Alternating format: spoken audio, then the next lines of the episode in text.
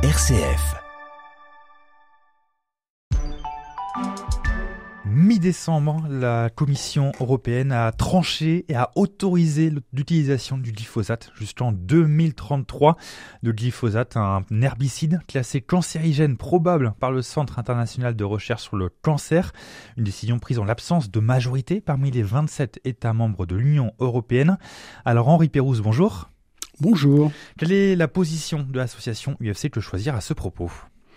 Sur la base des alertes scientifiques et rappelant le principe de précaution, la société civile dont l'UFC Que Choisir s'est mobilisée contre une telle réautorisation.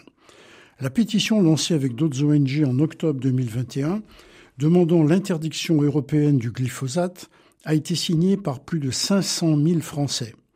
Le président de la République, Emmanuel Macron, s'était d'ailleurs engagé à sortir du glyphosate en France au plus tard début 2021. Or, la France s'est abstenue et l'autorisation vient d'être renouvelée pour 10 ans. Notre association continuera à s'opposer à cet herbicide. Alors le glyphosate n'est pas le seul des pesticides utilisés en agriculture. Euh, que préconisez-vous par rapport à ces pesticides?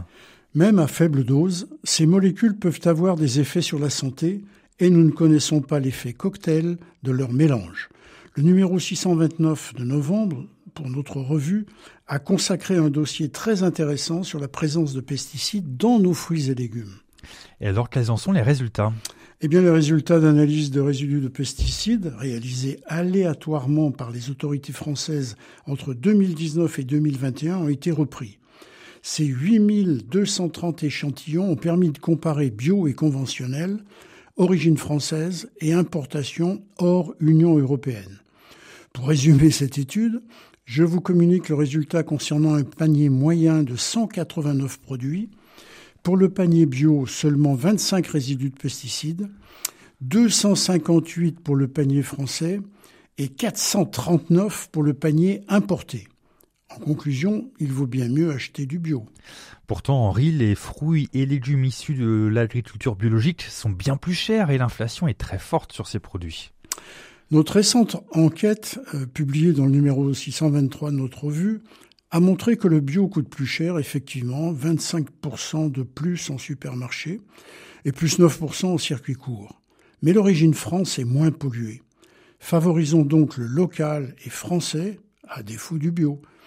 Cependant, celui-ci est important pour les femmes enceintes et les très jeunes enfants. À Strasbourg, sous l'impulsion du docteur Alexandre Feltz, un élu local, la ville a lancé en novembre 2022 son ordonnance verte. Il s'agit d'une expérimentation visant à protéger les femmes enceintes en les sensibilisant aux perturbateurs endocriniens et en leur offrant un panier hebdomadaire de légumes bio produits localement. Voilà un exemple à suivre. Effectivement, merci beaucoup Henri Pérouse.